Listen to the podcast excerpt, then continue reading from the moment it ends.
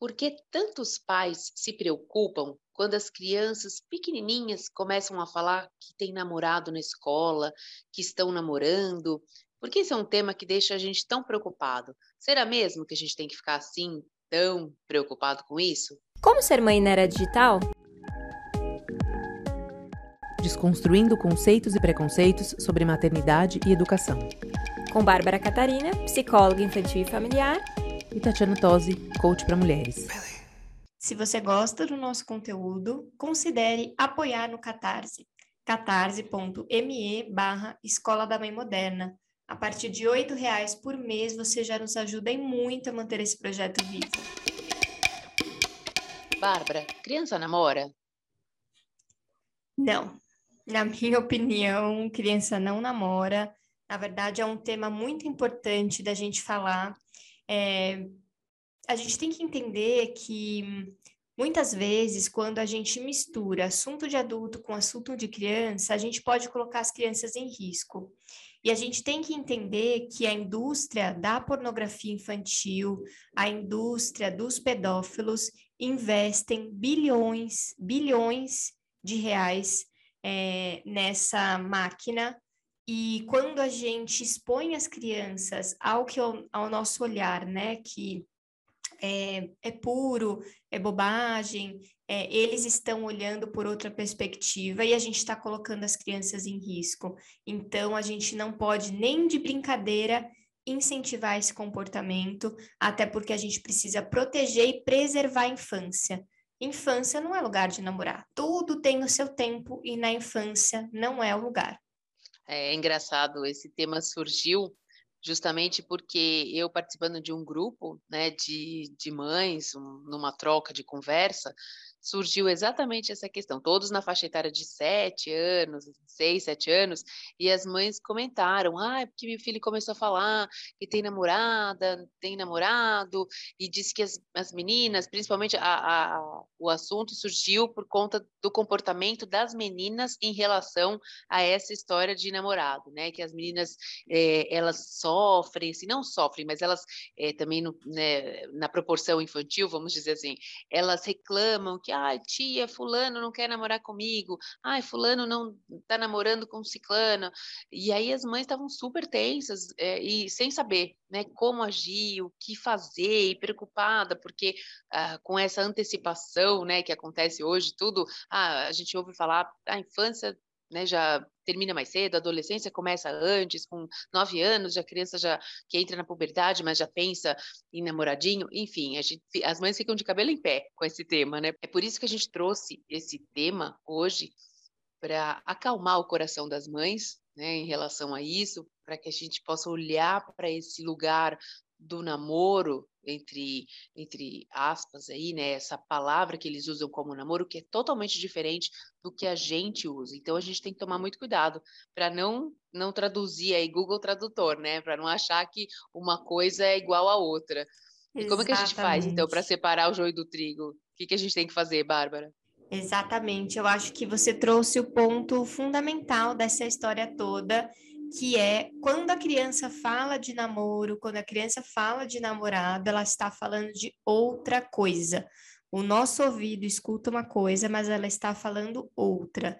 Então, o grande segredo sempre, quando a gente está em uma situação que a gente não sabe o que responder, a gente sempre pergunta para a criança: é, filho, o que é namorar?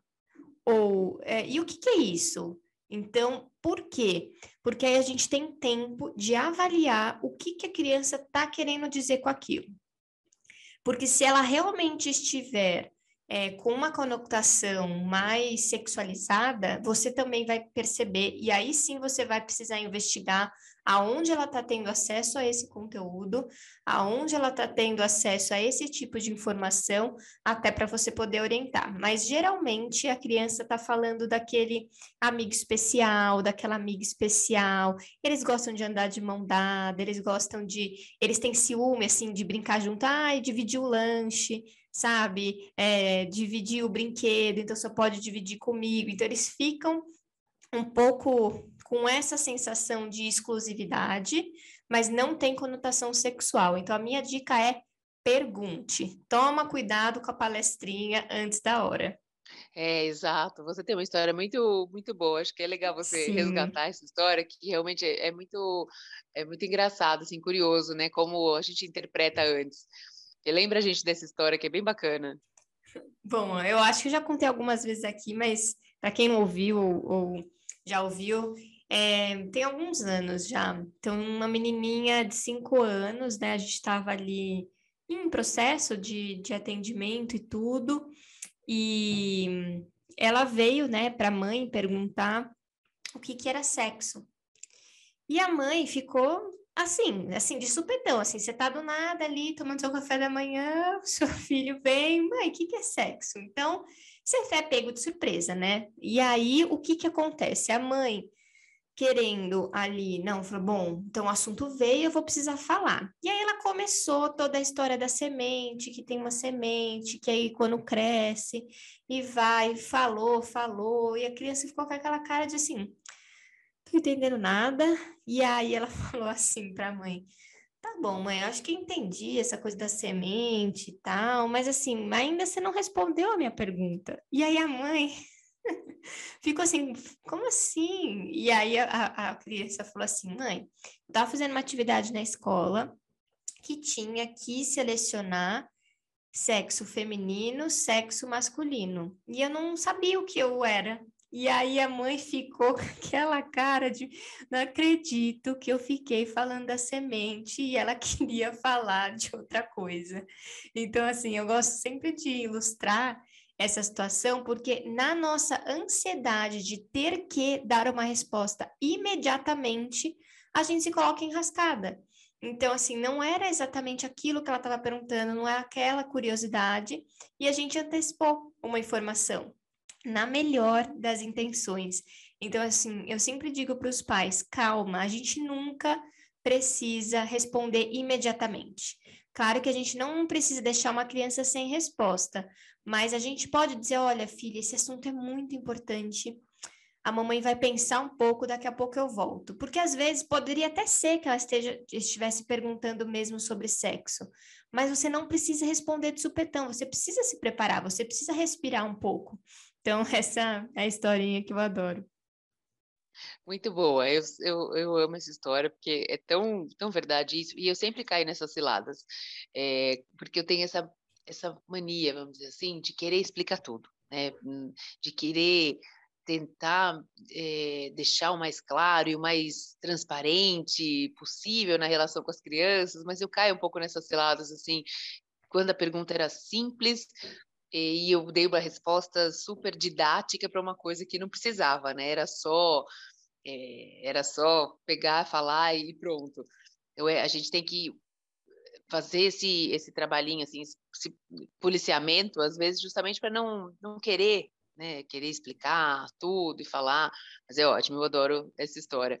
E o, uma outra coisa que eu acho que é importante a gente trazer também é a questão do exemplo né, que a criança vê em casa. Que acho que isso contribui muito para essa, eh, essa visão infantil e construir na mente o que, que é o namoro. Né? Porque quantas vezes uh, meus filhos também perguntam: ah, você é namorada do papai? É, sou namorada do papai. Aí eles querem beijar na boca, querem beijar na minha, na minha boca. Eu falo, não pode beijar na boca. Eu, particularmente, tá? Isso é uma, uma coisa minha, porque uhum. eu vejo que uhum. tem pais que, que têm esse hábito. Eu, por exemplo, não, porque eu associo muito isso. Para mim, o beijo na boca é isso, é uma intimidade, é, uma, é, é um ato relacionado, no, no meu caso, né, que eu vejo, a minha visão, é relacionado a isso, é um afeto entre uh, entre dois parceiros ali que não tem amor, tem uma relação é, afetiva no sentido sexual, nessa conotação, né? Isso que eu quero dizer. Para mim, o beijo na boca é, é isso. Então, eu não, eu não gosto de estimular né, a vontade que eles têm, ah, vem beijar na boca, não, não pode beijar na boca é, da mamãe, quem beija na boca da mamãe é o papai, então minha colocação. Mas a gente tem isso, exemplos de, em casa, às vezes com um irmão mais velho que está começando a namorar, né? Então eles também têm essa referência. Por isso acho que eles trazem para esse universo infantil e aí os pais também já ficam tensos e pensando, ou não, ou às vezes até acha que é isso mesmo, acha que, que a criança está ali tendo uma vontade, um impulso, e, e não é, só está reproduzindo um comportamento que está vendo. Às vezes programas de TV, então crianças que assistem programas inadequados, ou programas que aparentemente são uma novela, por exemplo, aparentemente não, não, faz mais mal nenhum, mas a gente não sabe como a criança vai interpretar aquilo que ela está vendo. Então a gente tem que prestar atenção um pouquinho nesse no, no que a criança está se espelhando para trazer esse mesmo comportamento. Exatamente. E, e, é difícil mesmo, eu entendo. Hoje, com acesso um, ao YouTube na palma da mão, acesso a essas informações, acesso a outros colegas, amigos, enfim, acaba sendo difícil a gente preservar 100% a criança de qualquer tipo de conteúdo. Mas a gente precisa tentar ao máximo, porque a infância é tão curta, passa tão rápido, essa inocência é tão importante e a gente precisa sim pensar sobre isso e a gente precisa tomar esse cuidado que eu até trouxe no começo do episódio sobre os riscos de abuso tá? Não é bobagem, a gente sempre acha que com, com a nossa criança isso nunca vai acontecer, é, a gente sempre acha que tá longe, não, comigo não, que eu sempre estou atenta. Mas assim, eu, como psicóloga infantil, infelizmente eu recebo mais casos do que eu gostaria desse assunto, e infelizmente são pais que estavam atentos. Então, assim, é isso, são coisas que a gente não sabe como a gente pode tomar cuidado, mas o que eu posso sempre garantir é converse. A gente precisa fazer uma educação sexual desde pequeno, e educação sexual não é ensinar sobre sexo, é ensinar sobre corpo, ensinar sobre consentimento, ensinar sobre respeito, respeito ao meu corpo, respeito ao seu corpo, ensinar o nome correto das partes do corpo, ensinar quem pode tocar, como pode tocar, o que é um toque que é de carinho, o que, que é um toque que não é legal, ensinar que criança não tem segredo com ninguém, ensinar que sim pode pedir ajuda, ensinar é, essa questão de que quem pode proteger, quem não pode proteger, enfim, todas essas situações para que a criança tenha ferramentas para lidar. E eu vou dizer uma coisa importantíssima: as pessoas que são abusadores, tá? Elas têm uma linguagem fantástica para falar com criança. Então, ou a gente desenvolve essa linguagem, ou eles sempre estarão na frente. Então, é um alerta importante. Boa, acho que deu, um, deu para a gente trazer um pouquinho de, de informação para trazer mais consciência e também observar, né? Observar um pouco melhor os filhos, observar comportamento, se notar alguma mudança, algo diferente, né? Que não era, não estava acostumado a fazer, algum comportamento, Acho que outra dica legal é também estar bem alinhado com a escola. Se tiver alguma dúvida, né, conversar com a escola como é que essa criança está é, eh, agindo com os outros amigos e interagindo com as outras crianças, que tudo isso também é um mapinha que nos leva, às vezes, a né, levanta uma dúvida para investigar algo que possa não estar saindo tão, tão bem quanto a gente gostaria. Acho que deu para a gente ajudar, né, Bárbara? Acho que deu para a gente trazer um pouquinho de, de informação aí e um, um alerta para os pais prestarem atenção nesse tema que, que eu sei que tira a gente do sério. Sem dúvida. O objetivo foi só, como sempre, trazer reflexões, trazer informação para que vocês possam pensar. E se você ficou com alguma dúvida, curiosidade, quiser compartilhar algum caso, alguma informação, lembrem-se que isso enriquece aqui o podcast. Então, você pode mandar para contato, arroba escoladamemmoderna.com.br. A gente adora ouvir as sugestões, críticas, elogios, tudo que vocês tiverem para compartilhar com a gente. E nos vemos no próximo episódio.